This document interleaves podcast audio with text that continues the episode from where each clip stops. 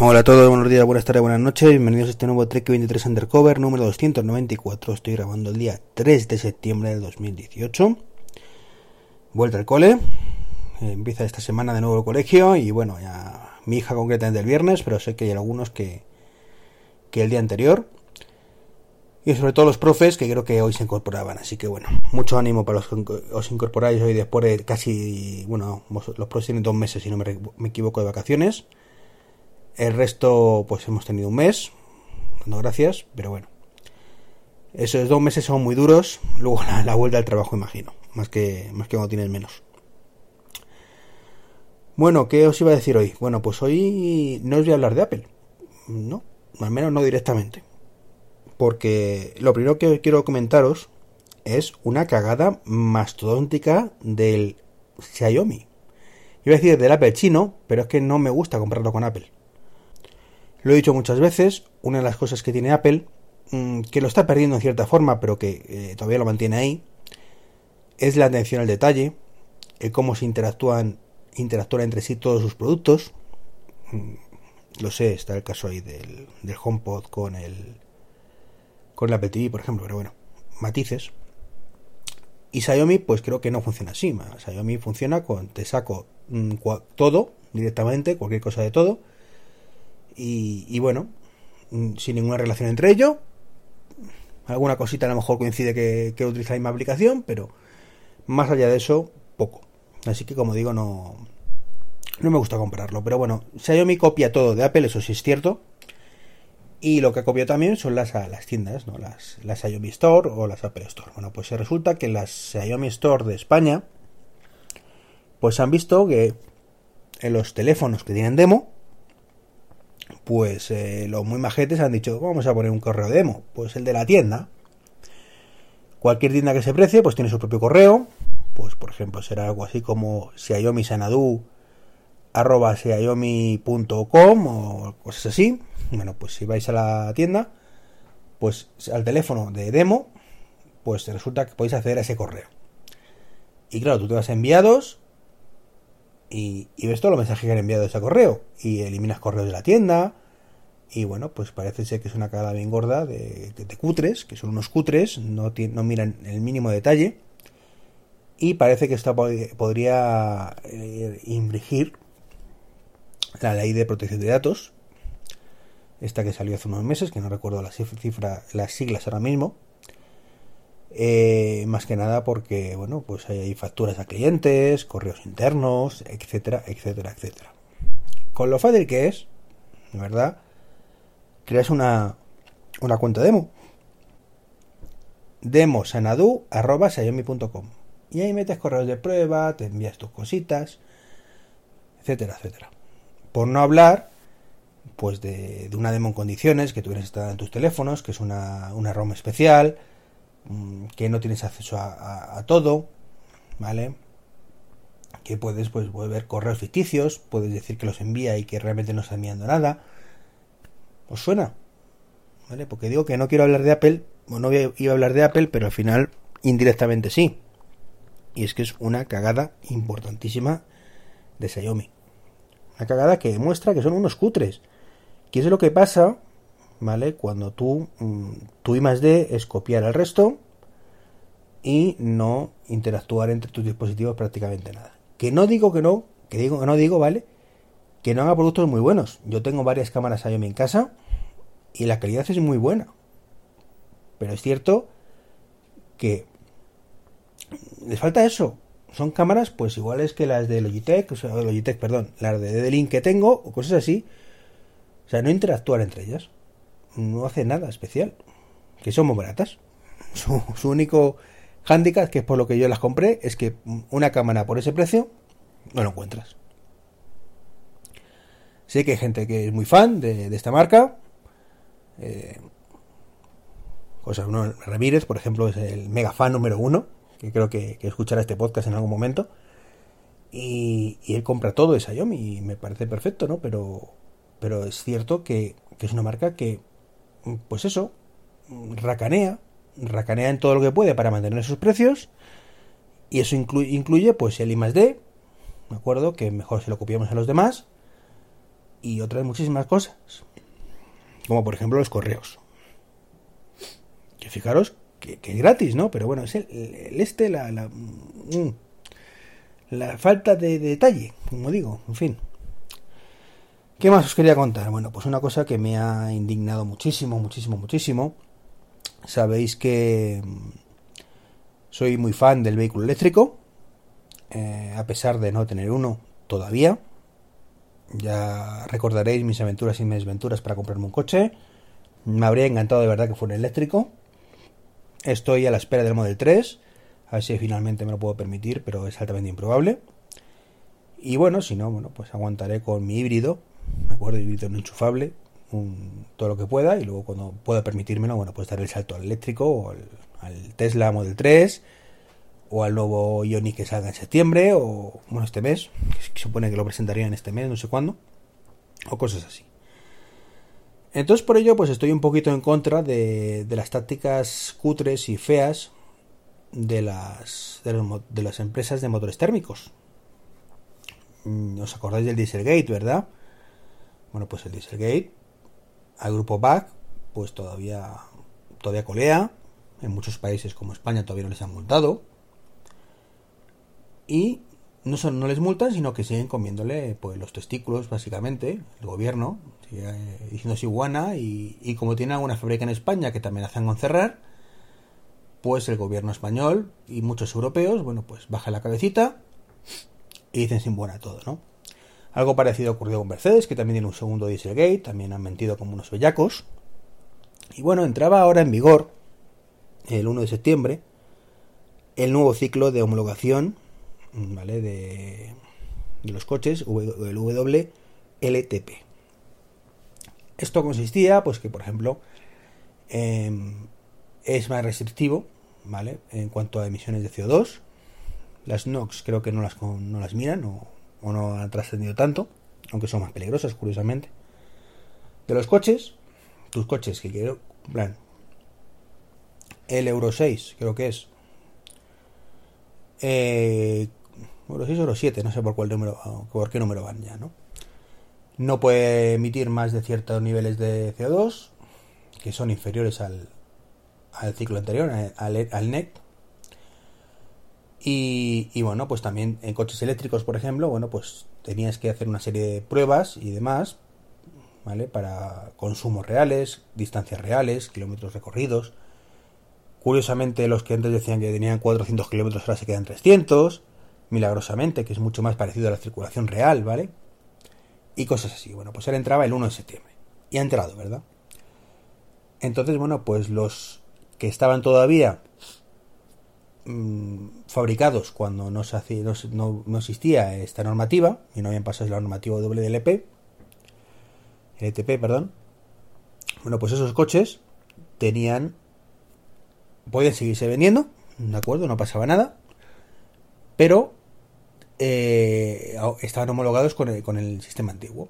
Entonces tenían que pasar la normativa medioambiental nueva para, para poder eh, ser matriculados, ¿de acuerdo? Sin exceso, sin penalización, digamos, por no cumplir normativa de medioambiental. Entonces antes un coche que era lo más eco posible, pues lo pasaba sin ningún problema pero ese coche tan eco, ¿vale? Pues no era, eh, muchos no son capaces de adaptarse a la nueva normativa. Esto ha llevado a que ciertos modelos, por ejemplo, han dejado de venderse y se rumoreaba pues que tenían que muchísimos fabricantes, muchísimos concesionarios, pues matricular ellos mismos los coches eh, antes de que salieran pasar esta fecha, ya que de esta manera, pues ya no era un coche nuevo, y si no, pues tenían penalización en la matriculación y, supongo que más cositas ahí aparte en su caso. Bueno, pues se ha cumplido la fecha. Eh, por eso en, agosto, en julio y estos meses habréis visto esas ofertones, esos ofertones de, de diésel sobre todo. En gasolina menos habitual, pero el diésel sobre todo pues costaba mucho cumplir la, nueva normativa y muchos se quedaban ahí. Y bueno, pues el miedo era que se tenían que gastar millonadas en comprar los, eh, los concesionarios los propios coches y dejarlo luego como kilómetro cero y cosas así, perdiendo un dinerito. Bueno, pues esto, esto lo sabían desde hace dos años. O sea, no es una cosa que, Europa se levantara un día por la mañana, no sé, en mayo, y dijeran, hemos pensado que, que a partir de septiembre, bueno, pues ahora hay esta normativa y tenéis que adaptaros. No, no, esto es del 2016, cuando lo dijeron. Han tenido dos años para adaptar sus coches, para vender los que no cumplieran, etcétera, etcétera. No contentos con esto, bueno, pues por lo que he podido leer, pues el grupo BAG, Volkswagen y demás, pues ha ido metiendo presión, diciendo que claro, que es que no podemos dar tiempo, que es que no podemos adaptarnos, em, que, si nos adaptáramos entonces tendríamos que cerrar las fábricas de, de, ciertos países, como la de España, al menos temporalmente, para adaptarlas al nuevo ciclo, para la nueva forma de construir los coches, para cumplir con el ciclo. Entonces, bueno, pues el gobierno ha dicho, uy, esto qué miedito me estás dando. Ay, Dios mío, ay, Dios mío, que voy a incumplir otra promesa que seguramente ha hecho en algún momento. Ya sabéis que el gobierno actual es muy dado a prometer y luego no cumplir. Como casi todos, ¿eh? Pero estamos hablando del actual. Entonces, bueno, pues se han bajado los pantaloncitos y han dicho, no pasa nada. Los nuevos coches que cumplan la WLTP, ¿vale? Que ya, ya lo habéis currado, los nuevos coches la cumplen. Los que lo habéis currado de verdad, ¿vale? el resto de fabricantes, pues enhorabuena, os habéis ganado un pin. Habéis ganado un pin que ponga o lo habéis currado. Y para los que no, habéis, no, habéis, no lo habéis currado, porque sois unos cachoparracos, no os preocupéis. Os doy otros dos años más. Y se quedan tan anchos. Así, sin más. O sea, lamentable. Estoy muy, muy, muy indignado.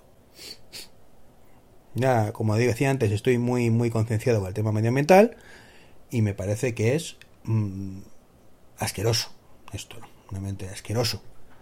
O sea, es que es muy sencillo.